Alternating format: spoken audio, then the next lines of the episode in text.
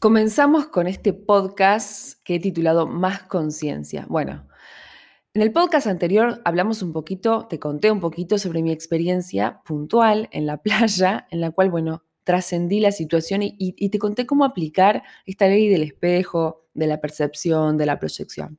Hoy quiero hablarte un poquito justamente de la percepción, es decir, de cómo percibimos el mundo. Básicamente, percibimos el mundo a través de nuestros sentidos físicos, y esa información es procesada por nuestro cerebro, por nuestras neuronas, y de esa manera eh, es que captamos la información. Ahora bien, la percepción del mundo está íntimamente ligada y determinada a dos factores. Uno es nuestras creencias, nuestra programación, nuestra estructura mental y otra es nuestros sentidos físicos biológicos.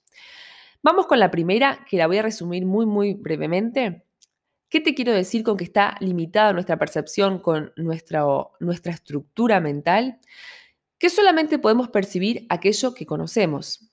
Aquello que no conocemos, que no sabemos que existe, no podemos verlo, no podemos escucharlo. Esto es así, ya las neurociencias lo han comprobado. Entonces, fíjate cuán limitados estamos cuánto necesitamos ampliar nuestra conciencia, ampliar nuestra percepción para comenzar a ver el mundo con otros ojos. Pero más allá de eso, mucho más concreto, si te cuesta creer esto que te estoy diciendo, te pido que te abras a la posibilidad de que el mundo que estás viendo no es tal cual lo percibes. ¿Por qué? Porque tus sentidos físicos te están limitando. Piensa, por ejemplo, en la capacidad de audición que tiene un perro, o la vista que tiene un águila, o el olfato y el gusto que tiene un ratón, o el sentido del tacto, el desarrollo que tiene en un cocodrilo. Te estoy hablando de que biológicamente no podemos percibir o percibimos de manera distinta el mundo que nos rodea. Entonces, si después de estos ejemplos que te he dado aún crees que ves la realidad de forma objetiva y que lo que estás viendo es 100% real, bueno, estamos ante el principio de todos los problemas.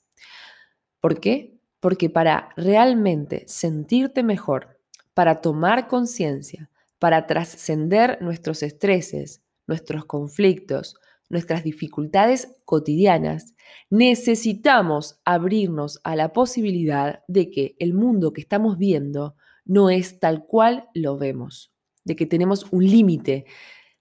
En realidad tenemos varios, pero el primer límite que tenemos es el límite biológico.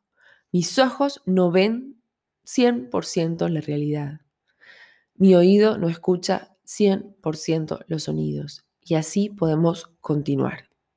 Así que bueno, te invito a que empieces a cuestionarte si esto que estás viendo, si esto que estás escuchando, si esto que te sucede, será 100% real o si te abres a la posibilidad de ver otra realidad, de ver las cosas con otra perspectiva.